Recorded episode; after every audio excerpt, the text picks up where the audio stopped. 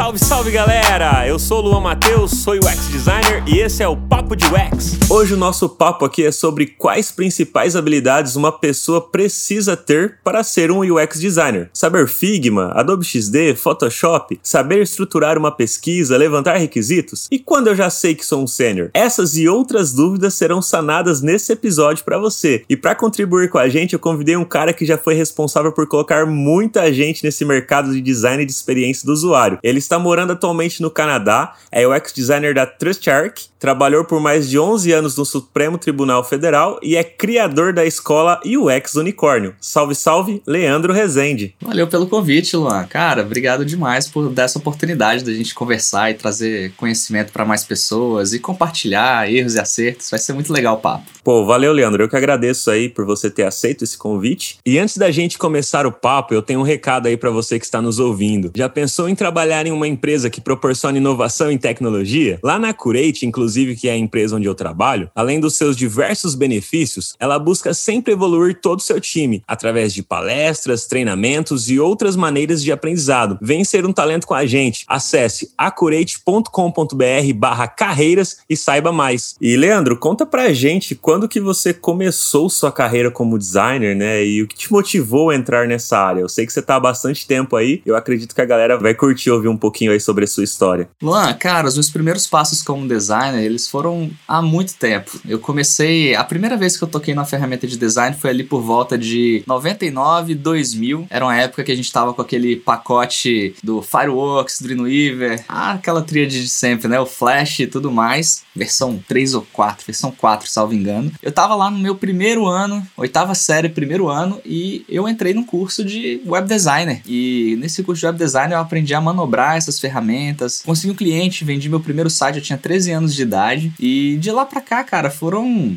centenas de sites que. sites, projetos ou produtos digitais que eu trabalhei de alguma forma. E. Só que eu não fiz faculdade de design, né? Eu fiquei fazendo alguns freelas ali com 13 anos, com 14, 15, 16. Quando eu cheguei na faculdade, resolvi fazer faculdade de engenharia, engenharia de redes. Eu gostava de matemática, era uma área que estava em alta e eu fui fazer engenharia. Só que eu não, eu não consegui segurar esse meu lado designer. Lá na engenharia, tudo que era departamento estava querendo colocar um site na internet. Eu comecei a fazer site para um monte de departamento. Aí os clientes do departamento começaram a, a me contratar. Então, assim, não só no departamento de engenharia, até departamento de música, de tudo que você imaginar. Eu comecei a ficar conhecido lá por fazer sites, né? E o design nunca me deixou. Resultado, eu acabei trabalhando aí mais ou menos um ano como engenheiro e voltei pro design. E não teve jeito. Aí voltei pro design logo que eu me formei e continuei como designer, né, cara? Aí assim, é, a minha vida era bem essa vida de deixar o cliente feliz, digamos assim. Ele vinha, trazia o briefing, falava, cara, eu quero um site que mostre isso aqui sobre a minha empresa, eu quero um site que tenha um contato, tenha uma galeria de foto, tenha, mostre os meus serviços. E aí a gente, o grande objetivo ali era tentar deixar o cliente feliz, né? Era tentar simplesmente entregar aquele site que ele gostava. Não tem nada de errado com isso, ele ficava feliz, eu ficava feliz também, eu gosto de brincar, né? Recebia minha parte de dinheiro, tava tudo bem também.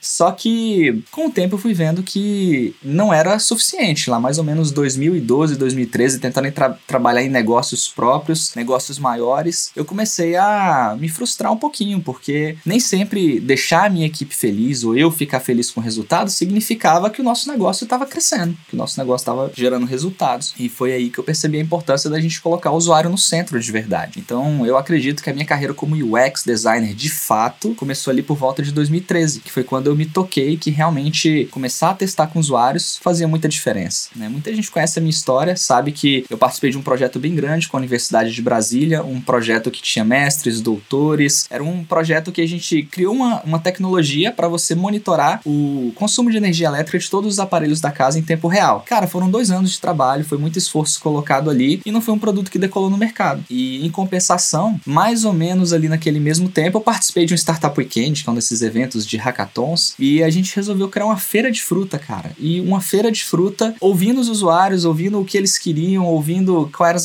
quais eram as dificuldades de ter que fazer feira toda semana, a dificuldade de encontrar fruta fresca, dificuldade de colocar uma alimentação saudável na rotina. A gente criou um produto que vendeu, tipo, mil reais em 24 horas, assim, desde quando a gente teve a ideia, tipo, bora fazer uma feira? Bora. Aí, dentro de 24 horas, já tinha vendido mil reais. A gente falou, meu Deus, olha a diferença de você entender o que as pessoas precisam e olha a diferença diferença de você só pensar na tecnologia pela tecnologia, né? Isso foi um gatilho assim na minha cabeça. Nunca mais eu consegui não colocar o usuário mais no centro. Foi aí que eu comecei a estudar e me aprofundar mais e mais na área de design de experiência do usuário. E minha carreira daí para frente também mudou completamente. Eu deixei de ser aquele cara é, simplesmente que fazia os pixels e deixava as coisas bonitas e a perfumaria ali da, dos produtos digitais e passei a trabalhar de uma forma mais estratégica. Então fui promovido várias vezes, fui convidado para ser sócio de empresa, hoje eu fui convidado para vir aqui pro Canadá. Então muita coisa mudou depois que essa chavinha virou na minha cabeça. Cara, que incrível. É, igual você falou, essa mudança de mentalidade de como pensar design. Não só, igual você falou, fazer as coisas bonitas, como, infelizmente, às vezes muitas pessoas ainda pensam isso, por mais que hoje a galera fale bastante sobre o UX, ainda tem essa questão da galera pensar, pô, o designer faz tela bonita. É, eu acho que isso vai demorar um tempo, eu acho, ainda até todo mundo entender qual é realmente o papel do designer dentro de um projeto, dentro de um contexto, dentro de uma empresa, a questão da cultura de design como um todo dentro de uma corporação. Eu acho que é muito novo ainda, né? Por mais que é, o, a publicidade o marketing em si já usava muito sobre essas questões de fazer pesquisa, de entender cliente, de entender. O design demorou um tempinho para isso, né? Eu, sinceramente, Luan, eu não tenho essa esperança ou expectativa de que as pessoas vão entender o que é o design de fato. Eu, eu, não acredito que isso vai acontecer, pelo menos no médio prazo, longo prazo. Eu acho que não é uma coisa da nossa geração, tá? Pelo seguinte, a gente já associa a palavra design à beleza. Tudo que, que é relacionado à beleza, né? Você vê uma bolsa bonita, nossa, que design bonito. Você vê um carro bonito, nossa, olha o design, que bonito o design desse carro. Então, meio que é um sinônimo cultural de que design está relacionado à estética, basicamente. E não dá para tirar isso das pessoas. Só que, por outro lado, eu vejo muito a responsabilidade do designer em entender qual é o seu próprio papel. Porque se eu chamo, por exemplo, um pedreiro para vir aqui na minha casa e para ele reformar uma parte da minha casa, e ele vai ter que derrubar uma parede, vai ter que subir uma outra parede, eu não tenho expectativa de dizer para ele falar, cara, mistura areia com cimento, com água desse jeito. Eu não faço ideia de como é que é o trabalho do cara. Eu vou pedir para ele uma parede bonita. Do mesmo jeito que vão me pedir um site bonito, vão me pedir uma tela bonita. Quem tem que saber fazer o meu trabalho bem feito sou eu, que sou designer. Então, cara, venda o que as pessoas querem, entregue o que as pessoas precisam. Eu sou muito dessa linha. Então, se te contratam como designer e te pedem, te pedem uma tela bonita, você fala, beleza, chefe, valeu, vou te entregar uma tela bonita. Só que por trás você sabe que você tem a responsabilidade de entregar essa tela bonita, funcional, fácil de usar, útil, algo que as pessoas realmente precisam. Mas aí é você que tem que saber quais ferramentas você precisa usar, você que tem que saber que você precisa testar com os usuários, você precisa saber que você tem que ir atrás de mais informações, além do que aquelas que seu chefe te deu. Mas isso é ferramenta de trabalho que o profissional precisa dominar e não o cliente. O cliente você não tem que ter essa expectativa de que ele domine o design, isso não vai acontecer. Cara, e falando sobre isso, sobre essas habilidades que você está comentando, além da questão da pesquisa, de entender o usuário, e tudo mais, quais são outras técnicas que você acredita que uma pessoa precisa? Porque às vezes sabiam fazer uma pesquisa bem feita, isso demora um tempo para a pessoa praticar aquilo, né? E às vezes ela não tem todo esse conhecimento para conseguir a primeira vaga. Porque o que eu vejo que a galera reclama na caixinha de pergunta quando eu abro lá no, no Instagram do Papo de UX, ah, tá difícil conseguir a primeira vaga, tá difícil, tal. Quais são as habilidades que você considera necessário para a pessoa ter para conseguir essa primeira vaga? O mínimo ali possível Porque como você tem aí a, a UX Unicorn, eu acredito que você deve passar muito por isso, né? E de explicar pra galera, pros alunos, ó, oh, vai por esse caminho, vai por aquele. Se você puder deixar aí pro pessoal que tá nos ouvindo essas dicas de falar, ó, o mínimo que eu vejo necessário pro mercado hoje é isso aqui pra você conseguir sua primeira vaga como UX designer. Cara, ótima pergunta. E é uma pergunta difícil de responder porque ela não depende só da pessoa que está buscando a vaga. Ela depende da pessoa que está recrutando também. Vamos lá, de um lado, quem quer ser recrutado, ele tem que entender o básico daquilo que está sendo pedido na descrição da vaga. A gente já tem uma cola e não dá para te dar uma resposta única, porque cada empresa pede uma coisa diferente, mas dá para te falar sobre o caminho que eu sempre indico para as pessoas, né? Então, direto, realmente acontece isso aqui com a gente também. Leandro, cara, fiz o curso inteiro e ainda não consegui minha vaga. O que é que tá faltando? E eu sento com as pessoas eu converso e normalmente elas não demoram muito para conseguir uma vaga. Já aconteceu algumas vezes de duas semanas depois, um mês depois, as pessoas conseguirem a vaga depois de conversar comigo, porque é muito na linha do posicionamento também. Tem muito a ver com o posicionamento e não só com o conhecimento que você tem. O seu posicionamento, a forma como você se vende, a forma como você demonstra o seu trabalho faz toda a diferença. Eu sempre repito, não basta você ser bom, você tem que parecer bom também. Assim como o contrário não, não adianta. Não adianta você querer parecer bom sem você ser bom. Não, não adianta, isso não, não funciona. Não adianta querer mentir, não adianta querer você falar que tem coisas que você não sabe, a honestidade, a transparência, eu acho que é uma das os principais valores, né? Não são habilidades, são valores que, que a pessoa precisa ter que fazem diferença no momento da, da contratação. Mas falando da colinha, né? A cola para mim é você ir na descrição da vaga e ver o detalhamento do que a vaga tá pedindo. Hoje, sinceramente, cara, eu analisei mais de mil vagas nos últimos meses aqui. Eu analisei mais ou menos umas 300 vagas ali no começo do ano, umas 500 vagas ali em julho, mais umas 300 vagas mais ou menos em outubro. Tô analisando mais, já passaram de mil. E vagas aqui no Brasil, vagas na União Europeia, vagas no Canadá, nos Estados Unidos. A gente tá fazendo assim um raio-x completo de como que, que as empresas estão buscando profissionais para a gente trazer conteúdos novos. Né? O que as empresas estão pedindo, a gente sabe que é o que a gente tem que ensinar. A gente vai se moldando de acordo com o que o mercado tem se moldado. Então, para você ter uma ideia, por exemplo, no começo do ano, 30% das vagas, 34% das vagas estavam pedindo teste de usabilidade. Então, é lógico, e essa era uma das habilidades mais pedidas, né? A, a, na frente dela, eu acho que só conhecimento de negócio que estava começando a despontar ali acima de 40%.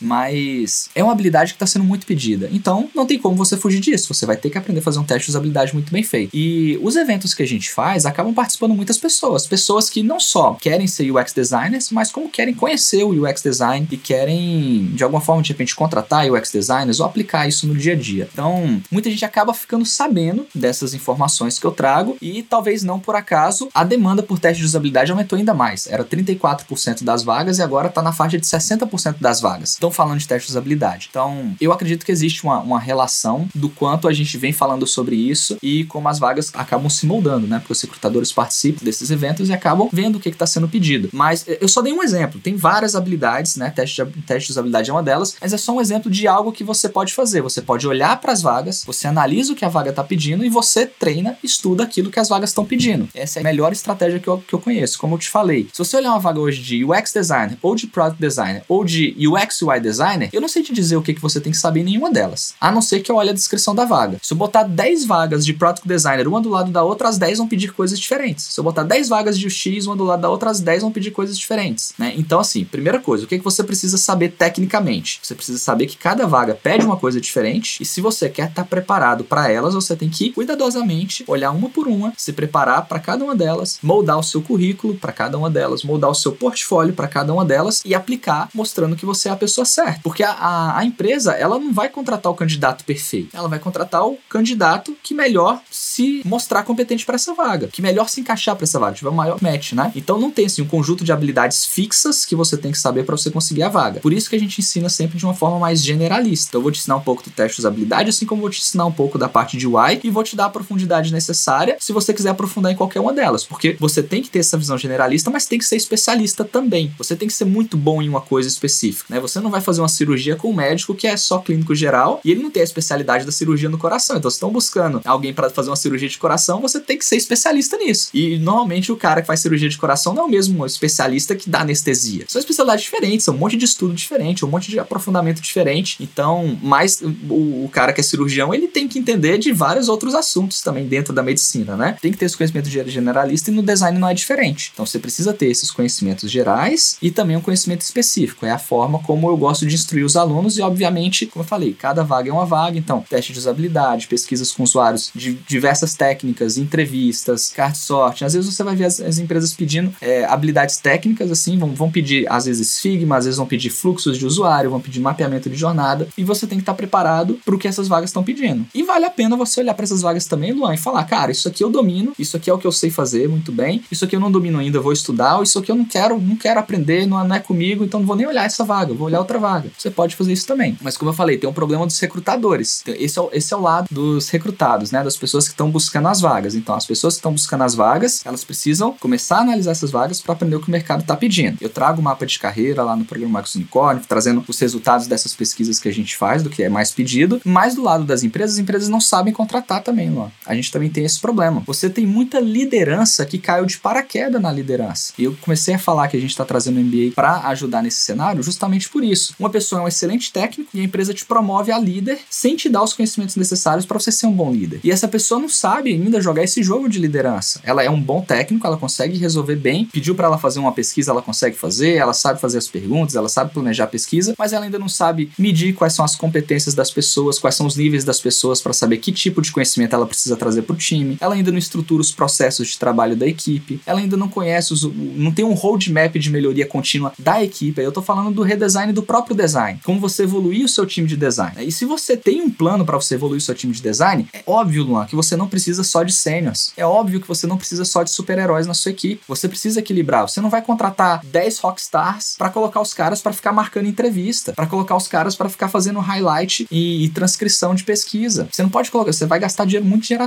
se você botar esses caras para fazer isso. Você deixa esses caras para tomar as decisões mais complexas e você, obviamente, precisa de pessoas iniciantes para fazer um trabalho mais operacional. Isso olhando para o lado da pesquisa, olhando para o lado de UI, vai ter a galera que vai ter que fazer os protótipos, vai ter que fazer os fluxos e de repente o sênior ele vai fazer a versão final. Ele vai trazer a estratégia de qual de entender o que as pessoas estão precisando, ou de repente de definir quais são os testes de usabilidade que precisam ser feitos, qual é a parte que você vai focar. Um, um pensamento mais estratégico que operacional. O líder ele tem que estar tá lá para ele conduzir toda essa orquestra. E um sênior técnico, ele tem que estar tá lá para elevar a barra de qualidade técnica da equipe, né? E não para fazer os trabalhos operacionais. E é aí que entra a necessidade de você contratar um júnior, pagar mais barato, de trazer uma pessoa para treinar, de trazer uma pessoa para conhecer como que esses sêniors trabalham, como que os plenos trabalham, para ele ganhar mais maturidade e aprender também. Então, você tem esses dois grandes problemas hoje no mercado. O problema das pessoas terem essa ansiedade de querer conquistar as vagas e ainda não ter os conhecimentos básicos que as vagas estão pedindo, tem que correr atrás disso. E segundo, ter as lideranças que não estão preparadas para ser líderes ainda e ainda não sabem contratar, ainda não abrem essas oportunidades para júnior simplesmente porque acha que, cara, só o sênior que vai fazer a diferença na empresa, sendo que o júnior, ele não chega para decidir a partida, mas ele chega ali para ajudar todo o trabalho operacional que o time tem e depois ir crescendo junto, né? Então cada um cumpre um papel diferente, as empresas muitas vezes não sabem diferenciar isso. Mas é algo que, como eu falei, eu acredito que na medida que os designers estudarem mais sobre liderança, estudarem mais sobre operações de design, estudarem mais sobre a importância que é você buscar suporte executivo, você orquestrar os processos, você aumentar o nível de qualidade, as competências individuais de cada membro do seu time, quando eles se ligarem de todas essas coisas, aos poucos, naturalmente mais vagas júniores vão começar a aparecer. Eu acho que isso é natural, porque isso aconteceu em todos os outros mercados e no design não vai ser diferente. Sem contar que tem muito júnior que tá fazendo uma entrega muito boa, cara. Por exemplo, lá no nosso time, o Leandro até brincou esses dias lá no Instagram, que eu acho que sou eu que mais contratei a galera do X Unicorn, né? E realmente, se eu não me engano, já foram umas quatro pessoas mais ou menos lá pro nosso time, júniors, mas que fazem entregas muito boas, sabe? De qualidade, assim, que eu, como líder, não tenho, tipo, dor de cabeça, assim, de falar, pô, tem que ficar refazendo coisas. Eu entro realmente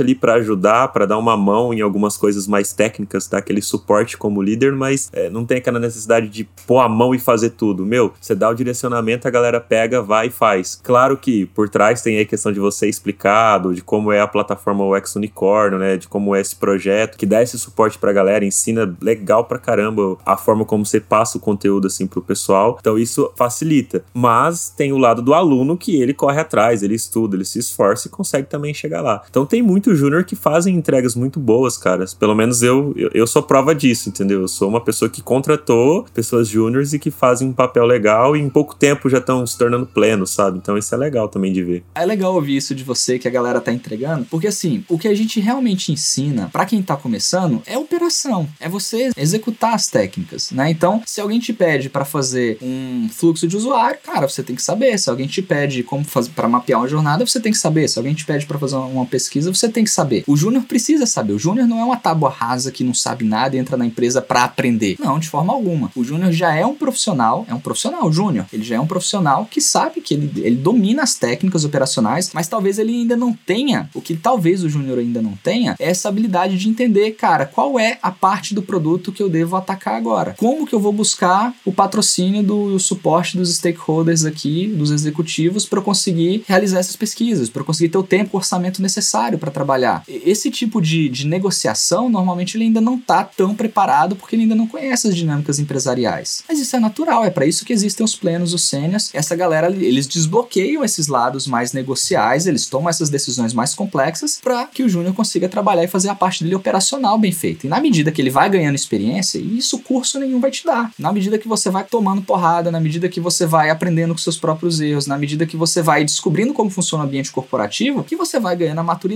para você ir assumindo cargos mais altos. Você precisa desse tempo nas empresas para você ir crescendo. Então, assim, tem um, tem um lado muito importante de qualquer é, ambiente educacional, que é de te ensinar as técnicas ou te ensinar quais são essas dificuldades mais comuns e te dar as ferramentas necessárias, mas esse tempo, né, de, de voo, digamos assim, essas horas de voo, é algo que você só vai conseguir adquirir trabalhando. E quanto mais horas de voo, cara, mais experiente você vai ficando, mais você vai valorizando o seu passe. E uma coisa que eu vejo que é muito comum, cara, as pessoas que têm experiência no mercado, esse é um mercado muito louco, porque eu conheço muito engenheiro que tá fazendo Uber, cara. Eu já peguei muito Uber. Eu lembro quando começou a febre do Uber, né? Eu, eu gostava de conversar com, com os Ubers, com os motoristas e perguntar, cara, o que, o que, que você fazia antes do Uber e tal? Eu, eu era super curioso, né? E muita gente me falava, cara, eu era engenheiro, eu era publicitário, eu era administrador, mas o mercado tava difícil e aqui o Uber tá dando uma grana massa e tudo mais. Enfim, é por que eu tô falando isso? Tem muita gente com anos de mercado em diversas outras áreas, engenharia, administração, enfermagem, publicidade, qualquer uma, cara, essas, essas profissões mais tradicionais, e eles disputam vagas com pessoas que têm muito tempo de experiência, eles têm muito tempo de experiência e estão desempregados. Em UX, eu pessoalmente não conheço absolutamente ninguém, Luan. E eu já falei isso, eu já troquei isso em várias lives. Eu já troquei em várias lives, vou trocar com você de novo. Você conhece alguém que tem mais de dois anos de experiência em UX e tá desempregado? Cara, não conheço. D dificilmente. Até como designer mesmo, separar um designer que é profissional, que tenha umas boas habilidades, independente da área de ser UX, até com a parte de coisas gráficas, sabe? Da questão gráfica, de coisas de redes sociais, é difícil você encontrar um designer que está desempregado. Talvez possa ter alguém que aí não quer se sujeitar a algumas coisas para depois se elevar, né? Porque às vezes também tem aquela, ah, não quero me sujeitar a começar ganhando pouco. Ah, não quero me sujeitar. Meu, às vezes a gente tem que sujeitar algumas coisas para que depois a gente possa crescer. Eu, por exemplo, trabalhei é, durante a minha carreira mesmo como designer de, de garçom, cara. É, não desmerecendo garçom, pelo amor de Deus, não é isso. Mas eu não queria ser garçom. Eu fui ser garçom para ter um extra e foi onde eu aprendi bastante a questão da comunicação, porque eu tinha que atender as mesas. E eu ser garçom me ajudou a ganhar uma grana para continuar dentro do design, porque eu sou do interior, cara, e aqui não dá valor em design. Eu moro em José Bonifácio, uma cidade com menos de 40 mil habitantes. Então pensa, era o, o design que eu fazia era cartão de visita, é, panfletinho, às vezes a própria gráfica fazia o layout, então, meu, você tinha que disputar, cobrar um pouco mais caro que a gráfica, mas a gráfica já cobrava um valor já rodando o panfleto. Como é que você ia disputar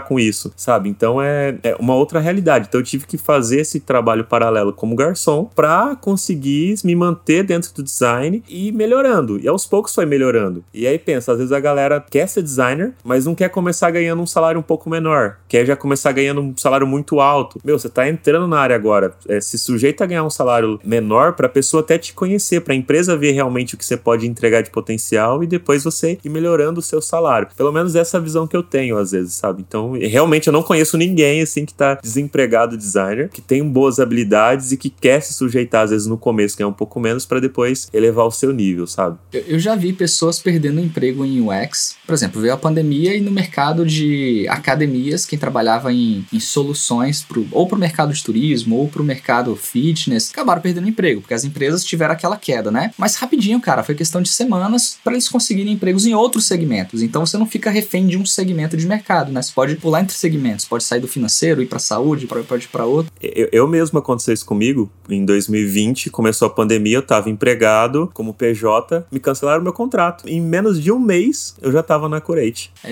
é disso que eu tô falando, cara. É um mercado que está muito aquecido e que tem muita oportunidade em muitos segmentos. O UX Design, ele não está crescendo apesar da crise. Ele não quintuplicou o número de vagas apesar da crise. Ele quintuplicou por causa da crise. É justamente na necessidade das empresas de buscarem novas oportunidades, de criarem coisas novas, de se reinventar num, num cenário diferente, que é que elas estão buscando profissionais que saibam pensar diferente. Então, como eu estava dizendo, cara, o mercado de UX Design, para quem está começando, você não disputa com, com quem tem 10 anos de experiência. Você não disputa com quem tem 8 anos de experiência. Você está disputando com quem está começando. Você está disputando essas vagas com quem está começando mesmo, com quem tem um ano, dois anos de, de experiência ou menos. Porque a galera que tem um ano, dois anos de experiência está empregada. Essa galera já está trabalhando. De repente eles estão buscando vagas melhores agora. Mas quando você está começando no mercado, você está disputando com pessoas como você, que está estudando e, e, vai vencer, vai conseguir essas vagas quem está se dedicando mais, quem está tirando tempo para estudar, quem está tirando tempo para os fundamentos, está tirando tempo para aprender as bases e, e ficar bom nos, nos conhecimentos necessários para essas vagas. Não é uma questão de sorte, uma, uma questão igual como eu falei, que em outras áreas você vai disputar iniciante com uma pessoa que tem 10 anos de experiência e é muito mais difícil você conseguir o seu espaço. Né? Então, não quer dizer que é fácil entrar em design. O que eu estou dizendo é, existe uma oportunidade aí, o mercado, obviamente, quanto mais pessoas forem estudando, mais vai ficar difícil a barreira de entrada, vai, mas, mas ainda tá, tá muito longe de chegar nisso. A gente tem 4.200 vagas, eu olhei ontem, 4.200 vagas só no LinkedIn para UX. A galera tava falando de bolha quando tinha 700 no início da pandemia. Tinha alguns artigos falando de bolha, tinha 700 vagas abertas no LinkedIn. Mais do que, por exemplo, multiplicou por 5, 6 vezes a quantidade de vagas disponíveis, isso porque muita gente já entrou no mercado. Então, o mercado está cada vez mais entendendo a necessidade de buscar esses profissionais de inovação. As vagas, cara, a gente tem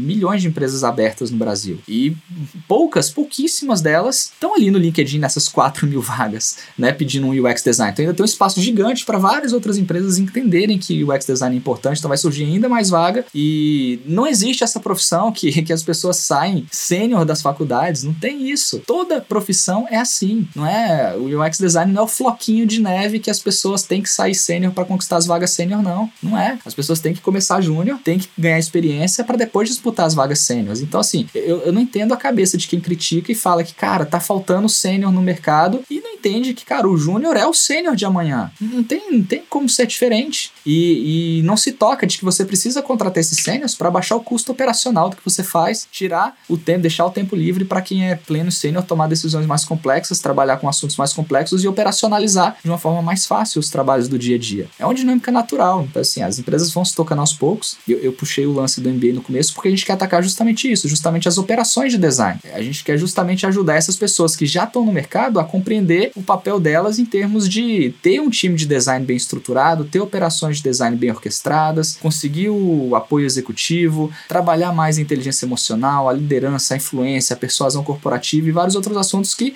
normalmente o designer não está preparado para fazer esse trabalho. E acaba reclamando que a empresa não valoriza o design, que a empresa não tem orçamento para pesquisa, que a empresa não dá espaço para pesquisa. É porque ainda, repente, não aprendeu a estruturar mesmo ou administrar suas equipes como várias outras áreas já se tocaram. Cara, em tecnologia eu comecei no desenvolvimento. Já fui coordenador de governança e tecnologia com 120 pessoas indiretas penduradas no meu trabalho. E, cara, a maturidade é muito grande na área de tecnologia. Você tem vários frameworks de processos de como que você faz gestão de problemas, de mudanças, de incidentes, como você governa a geração de valor, a esteira de estratégia, a esteira de produto que você precisa gerar. Tem uma série de preocupações em tecnologia que eu não vejo designers tendo às vezes. Quando, quando começa uma nova iniciativa, não tem um plano de projeto. Enfim, são várias coisas que eu ainda vejo muita imaturidade, que você acha que é só realmente ah, as pessoas querem novas telas e os designers vão lá simplesmente para resolver o lance das telas e esquecem que existe todo um ecossistema de pessoas, de gerentes de produto, de squads diferentes, de produtos que se interrelacionam, de desenvolvedores, de qualidade, de executivos que estão tudo ali trabalhando junto para ver o sucesso do produto e que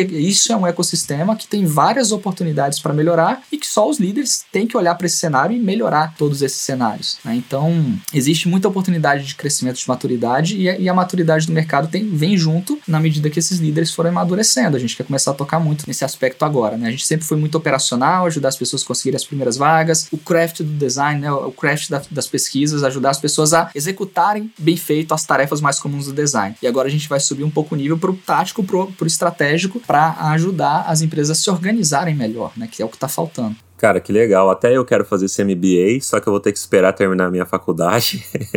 Comecei, inclusive, a fazer um EAD de design por conta disso, porque eu também não tenho formação. Meu, tô na área faz 16 anos, mas nunca precisei da faculdade. Queria fazer uma pós, mais pelo conhecimento, aquele da, da PUC, de UX, mas eu não posso, nem como um curso livre. Aí eu falei, meu, vou começar um EAD. Terminei o primeiro semestre agora, em dezembro de 2021. E não vejo a hora de terminar agora e dá para fazer esse MBA também, cara, porque eu acredito que vai contribuir bastante bastante aí pro meu conhecimento. Eu achei bem legal essas paradas que você colocou aí, que eu acho que vai ser muito bacana fazer esse curso aí. Só que vou ter que esperar finalizar para conseguir pôr a mão na massa nisso daí. A gente tem ouvido muito o mercado, né? Eu vejo muita gente falando sobre a educação do design, o futuro da educação do design e converge total com o que eu penso também. A gente estava com escassez enorme de operações. A gente ainda está com escassez enorme de operações e a gente vai continuar com o X unicórnio para formar pessoas capazes de operacionalizar. Inclusive, o primeiro semestre do MBA a gente está criando de uma forma que ele seja focado no operacional. Eu quero que as pessoas façam MBA em UX Research. Eu quero que as pessoas saiam excelentes UX Researchers de lá. Então, todas as técnicas mais avançadas de pesquisa, planejamento de pesquisa, como você demonstra esse resultado, storytelling para você conseguir trazer o engajamento das pessoas a compreender. Porque não adianta se gerar os aprendizados e esses aprendizados não se transformarem em produto, né? Então, essa parte operacional é o primeiro semestre do MBA. E o segundo semestre para frente, a gente vai entrando mais nessas partes de operações. Então, assim, realmente é algo que ainda é necessário. E, e o MBA, inclusive, cara, cara, a gente vai ter uma, um formato dele para quem não tem o curso superior ainda. A gente quer democratizar esse conhecimento mesmo, mas aí você não sai com um diploma de MBA, você sai com um certificado de extensão universitária, também reconhecido pelo MEC, né? Quem não quer esperar cinco anos para fazer uma graduação e começar a estudar, vai ter essa opção também. Muito bom, porque, assim, claro,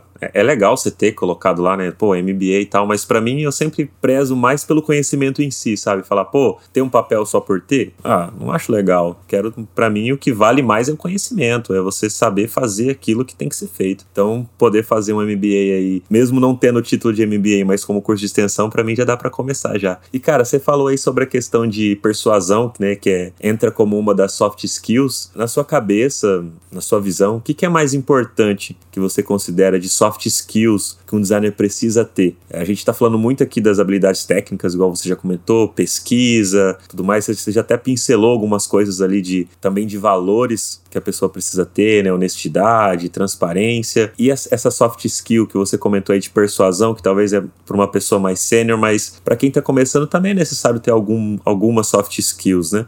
Quais você considera principais ali para uma pessoa? Cara, ótima pergunta. Primeiro, sobre o lance da persuasão, muita gente relaciona a persuasão com enganação, mas na verdade persuadir não é isso. Persuadir é você ajudar a pessoa a tomar uma decisão melhor para ela. Então, você precisa compreender o que ela está tentando fazer e você vai ajudar ela com os argumentos certos para ela tomar uma decisão mais fácil. Você está simplificando a tomada de decisão. E você pode persuadir também de outras formas, influenciando também, né? Enfim, já aconteceu situações de eu precisar de algo, de um líder de um outro time, digamos, o time de desenvolvimento, cara, não ter o crachá necessário para conseguir convencer essa pessoa. Às vezes você já passou por isso, mas às vezes você fala uma coisa e as pessoas não te ouvem. Aí o seu chefe fala e as pessoas ouvem porque era o seu chefe, poder do crachá, né? Não dá para negar, isso existe. Isso existe, o poder do crachá existe. Então você vai buscar a estratégia certa para você ajudar essas pessoas a tomar a decisão que você precisa. Então, de repente, você ter estratégias para conversar com seu chefe, para falar, convencer ele primeiro, né? Olha, tem esses benefícios, isso aqui que eu tô querendo chegar e tal, tal, tal, eu preciso do seu apoio para você me ajudar a conversar lá com outra equipe e funciona. Ele vai lá e conversa com outra equipe e ele tem um resultado diferente do que se você estivesse tentando fazer sozinho. Então, você ter essas estratégias é, corporativas, digamos assim, é muito importante para você conseguir atingir os resultados que você precisa, né? Mas assim, isso não, não são as soft skills mais importantes.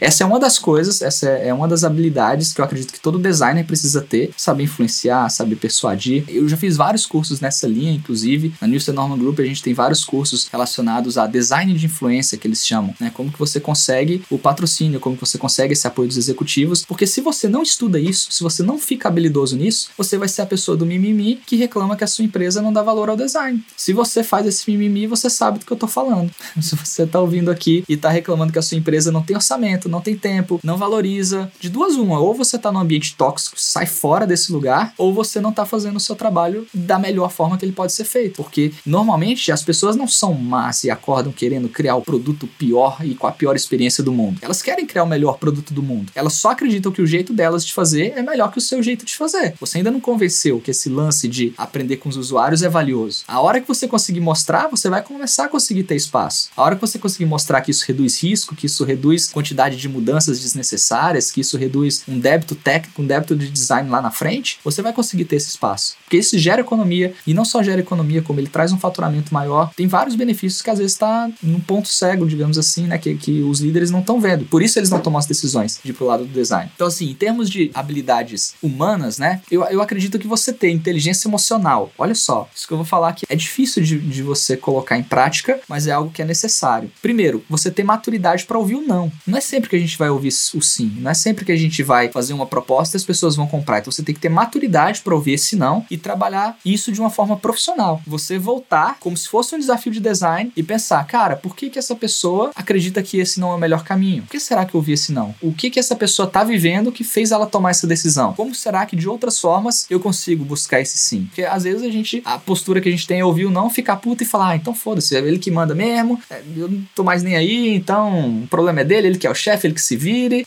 às vezes tem, tem gente que só vira as costas, né? Depois que, depois que essa chavinha virou na minha cabeça também, Luan, cara, eu, eu era esse cara xarope, eu era esse cara ranzinza que ouvia o não e ficava puta e falava, beleza, você que se vire. Chegou um momento na minha carreira, cara, e, e tudo mudou na minha carreira depois disso, eu comecei a tratar tudo isso como problema de trabalho e não como problema pessoal. Tem gente que ouve o não e leva pro lado pessoal. E eu comecei a entender que, cara, não, isso é trabalho. E é o meu papel tentar entender por que, que eu ouvi esse não e como que eu, o que, que eu tenho que mudar na minha postura, o que, que eu tenho que mudar na minha forma de agir, na minha forma de trabalhar, para eu ter resultados diferentes. E eu parei de levar estresse até para casa. Porque se ficava puto, leva pro lado pessoal, cara, você não dorme, você fica com esse negócio na cabeça e é um negócio ruim pra caramba de você sentir achar que enfim, se você trata isso de forma profissional, você vai falar, cara, isso é um problema de design. Eu ouvi o não aqui. Quais são as possíveis causas raiz para eu ter ouvido esse não? Quais são as contramedidas que eu posso fazer para eu ter um resultado diferente? Né? Então, tratar de forma, ter inteligência emocional para separar bem as coisas é uma habilidade muito importante. Então, maturidade para você ouvir o não e você saber buscar o sim da pessoa certa também é extremamente importante. Às vezes você tá ouvindo o não de uma pessoa que não adiantaria ela te dar um sim. Não ia patrocinar o seu projeto. Às vezes você tá falando com a pessoa errada, não é a pessoa que tem a influência necessária para te ajudar a patrocinar o projeto. Então,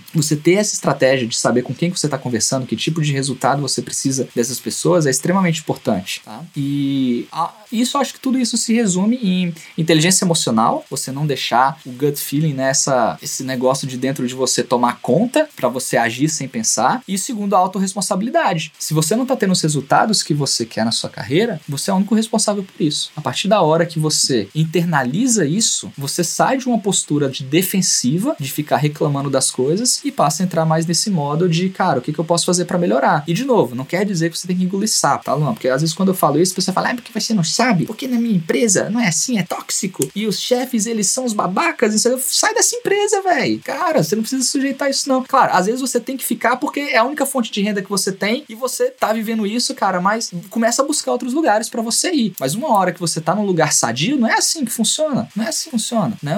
O normal não é você ficar puto com o seu trabalho, levar estresse para casa. O normal é você fazer o seu trabalho, gostando do que você faz.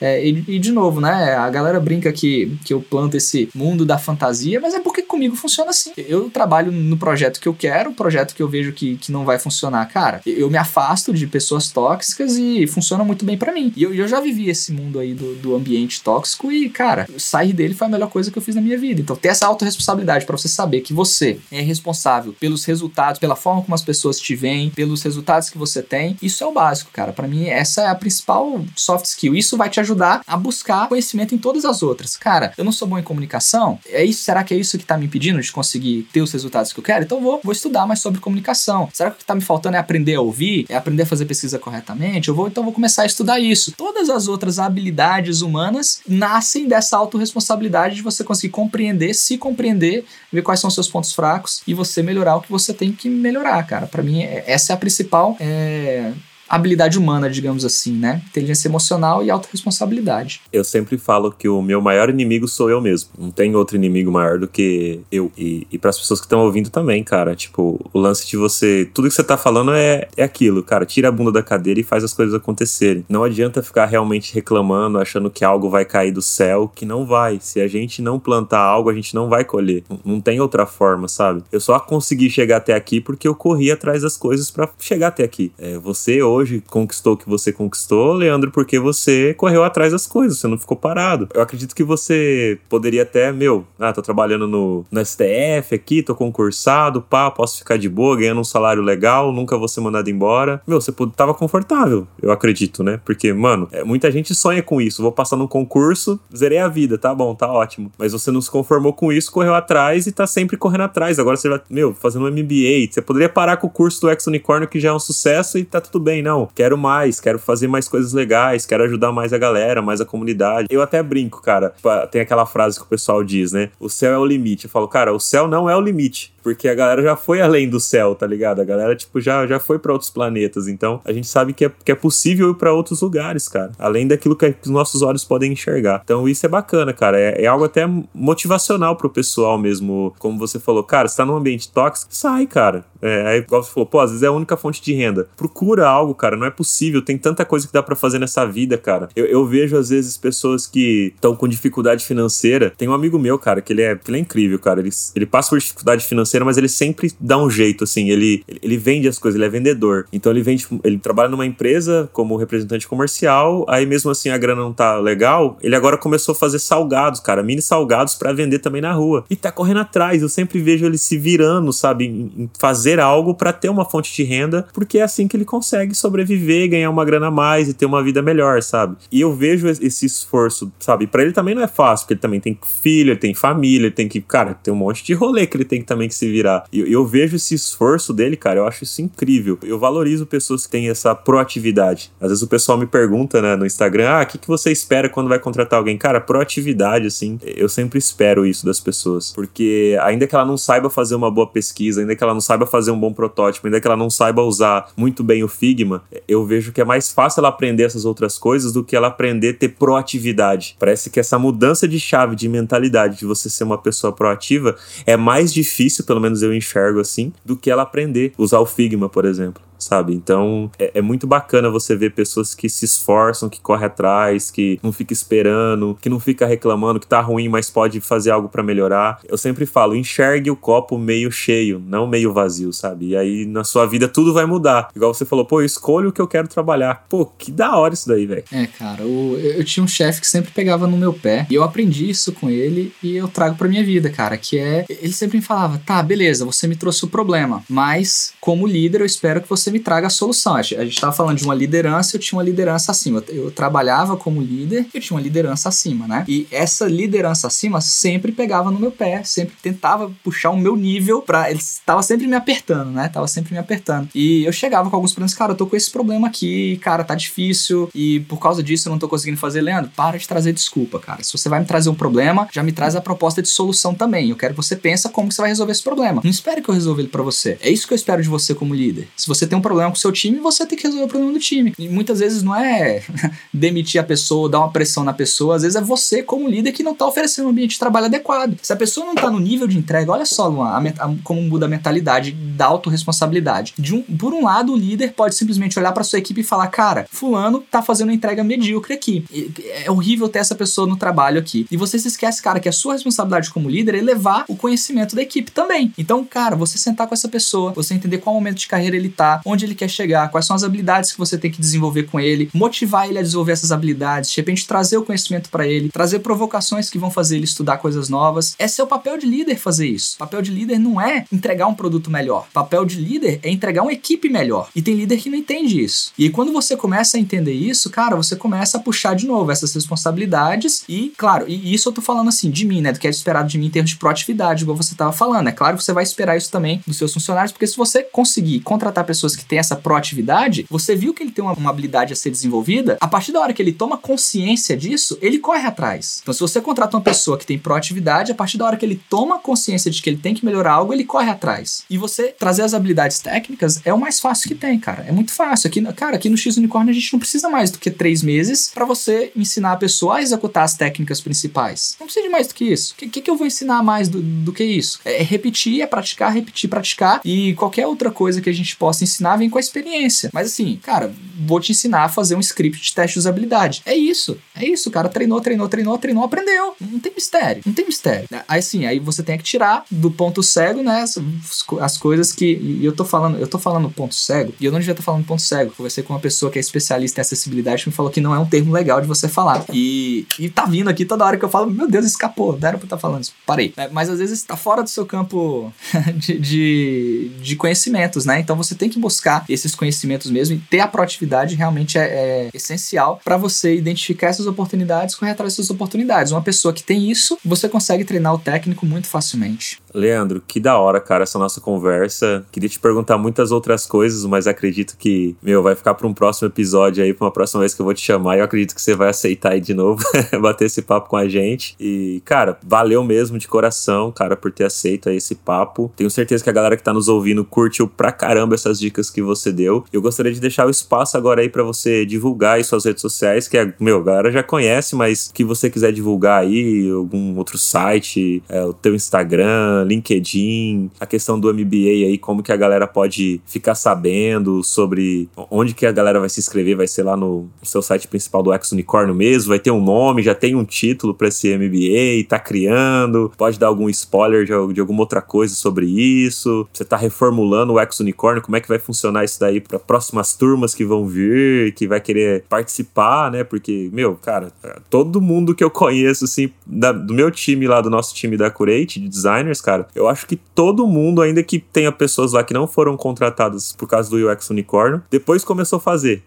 Mesmo já estando trabalhado lá, começou a fazer o, o programa do UX Unicórnio. Então, cara, é, é um sucesso e a galera, acredito que vai querer continuar fazendo e você vai continuar fazendo também. Mas como vai funcionar nesse novo formato? Você pode falar um pouquinho pra gente e tudo mais. Uma coisa que ninguém sabe, cara, os primeiros cursos de UX que eu criei ali em 2015, ainda não tava essa vibe de vagas de UX design. Eu, eu tinha aprendido algumas técnicas super legais de, cara, mapa da empatia, ali quando conversava sobre design de serviço, sobre persona, mapeamento de jornada. E o meu objetivo com os primeiros cursos que eu criei era que as pessoas de qualquer área pudessem, cara, o cara trabalha no direito, igual eu trabalhava, trabalhava no Tribunal Federal. Como que no direito eu posso pegar e mapear uma jornada para eu entender como oferecer um serviço melhor? Como que eu posso mapear quem são as minhas pessoas? Como que eu posso analisar um mapa de empatia? O objetivo não era ser UX designer. O objetivo era que qualquer pessoa pudesse ter técnicas novas para aplicar nas suas áreas. Que fosse uma pessoa, uma pessoa de RH, e hoje a gente fala até de employee experience, né, experiência dos empregados, por exemplo, mas é o RH lá aplicando conhecimentos de, de experiência para melhorar a experiência das pessoas lá dentro. Então, assim, o meu, meu primeiro objetivo era esse. Só que os nossos objetivos vão mudando com o tempo, né, Luan? Então, primeiro eu comecei a tentar, cara, técnicas de UX e de design thinking que as pessoas podiam usar. Aí depois eu me toquei que, cara, não, não tá adiantando só isso, que a, a galera tá tendo muita iniciativa, tá tendo pouca acabativa. Aí não tá conseguindo transformar isso em, em produto de fato. Eu comecei com um curso de UI design, pra galera conseguir, tá, tive ideias. Agora como é que eu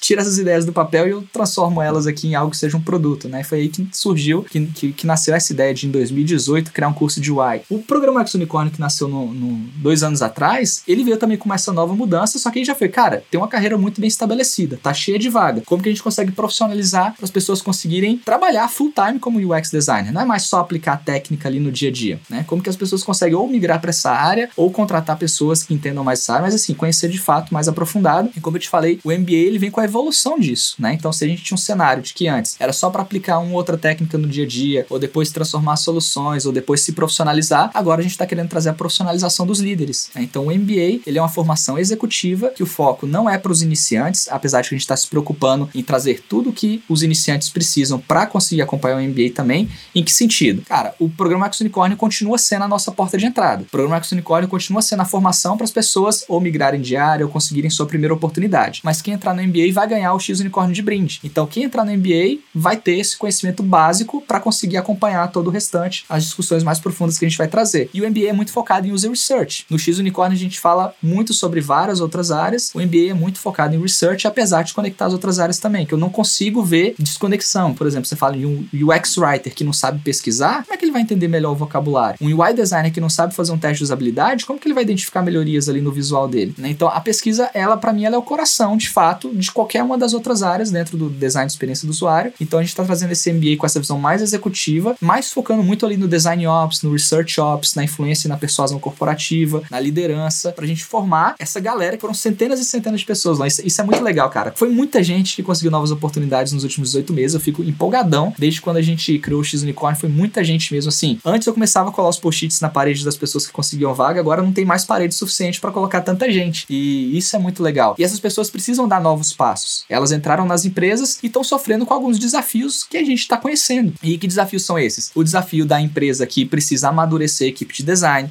que ainda não tem um time de design bem orquestrado, que cada pessoa trabalha do seu jeito, que se às vezes sai um super-herói do time, o resto da equipe não consegue manter o mesmo nível de qualidade. Então tem vários desses desafios organizacionais que talvez seja muito mais relacionado à administração, muito mais relacionado à gestão, muito mais sim, no nível estratégico e tático, como eu te falei, que o operacional. Os desafios são novos e essa galera que já conseguiu as vagas, a gente está querendo trazer esse próximo passo. Então o MBA ele vem com esse próximo passo para quem já está no mercado. Esse é o nosso objetivo. Então ele vai ser, ele já tem nome, vai ser um MBA em User UX Design User Research, em parceria com uma faculdade de Toronto, que é a Toronto School of Management. A gente está trazendo alguns módulos bem legais sobre Data Visualization, que é, é mais uma parte de você. A parte que a gente está trazendo de fora é uma parte para você conseguir mostrar melhor o seu trabalho, né? Uma parte de storytelling, é uma parte de você convencer com esses aprendizados que você teve. Que não adianta, como eu te falei, não adianta você fazer as pesquisas e não transformar isso em produto. E para transformar isso em produto, você vai precisar de várias pessoas junto com você. Então a gente está criando todo esse novo modelo de ensino para dar esse próximo passo, cara. No primeiro semestre eu quero que as pessoas saiam fazendo pesquisas muito bem feitas. É aquele lance do júnior, né? Ele sabe executar muito bem feito. Não vai ser nível júnior,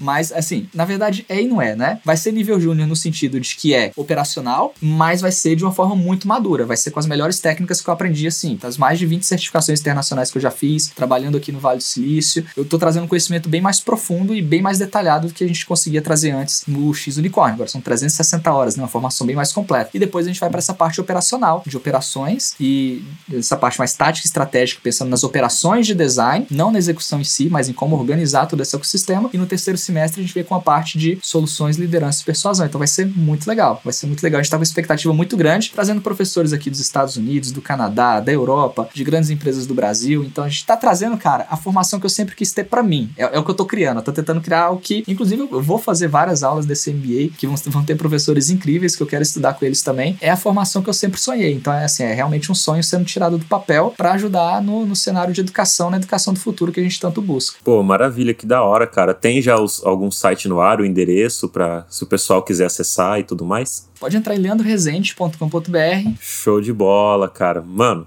muito obrigado de coração mais uma vez. Valeu mesmo. E quero deixar dois recados aqui pro pessoal que tá aí nos ouvindo. O primeiro é pega o link desse episódio e compartilhe com mais dois amigos. Pensa o seguinte: se você que tá ouvindo compartilhar com mais dois, é os dois compartilhar com mais dois, mais pessoas vão ouvir essas dicas incríveis que o Leandro deixou aqui pra gente hoje nesse episódio. E o outro recado é que a gente tá com o e-book gratuito lá sobre as 10 heurísticas de Nielsen. É só clicar no link da nossa bio do Instagram, deixar seu e-mail e você recebe aí esse e-book para você conseguir melhorar a usabilidade aí das interfaces que você desenha. Que, meu, é super fácil, você vai ver ali a, as heurísticas de Nielsen é tipo uma, uma fórmula, né? Uma receita de você melhorar pequenas usabilidades ali para as pessoas que vão interagir com as interfaces que a gente desenha. E é isso aí. Valeu, muito obrigado e até o próximo episódio. Valeu, Luan. Obrigado demais pelo convite. Um abraço. Um abraço a todos aí que estão ouvindo.